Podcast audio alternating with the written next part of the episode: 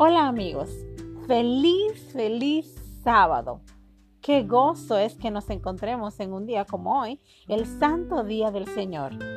La matutina de adultos para el día de hoy, 30 de mayo, se titula Una corona reservada. He peleado la buena batalla, he acabado la carrera, he guardado la fe.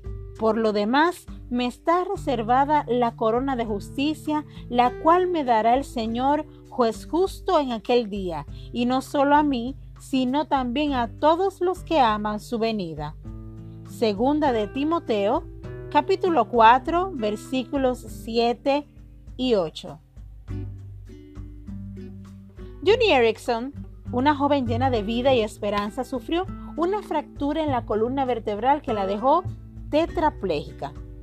Esto ocurrió al zambullirse en las aguas de la bahía de Chesapeake, en Estados Unidos. Durante un tiempo luchó contra la ira, la depresión y el deseo de quitarse la vida.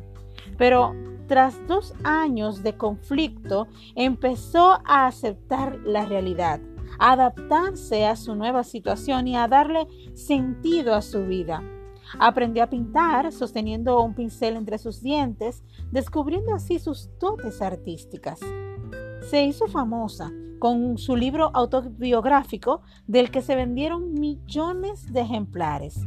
Desde entonces lleva a cabo una intensa labor de conferenciante y motivadora de personas que luchan contra la discapacidad física. Johnny es hoy una renombrada autora que ha escrito más de 40 libros y ha ayudado a multitud de personas a entender los misteriosos propósitos del dolor y la adversidad en la vida de las personas. En su libro, Cuando Dios llora, enumera múltiples razones por las cuales Dios permite que suframos. Una de ellas es para pulirnos y perfeccionarnos en medio de las aflicciones. La historia de Johnny es, una, es un fascinante ejemplo de resiliencia. Pero la historia del apóstol Pablo ofrece un paso aún más avanzado de proyección eterna. Sufrió de manera extensa. Su inventario de pruebas está en 2 Corintios 11.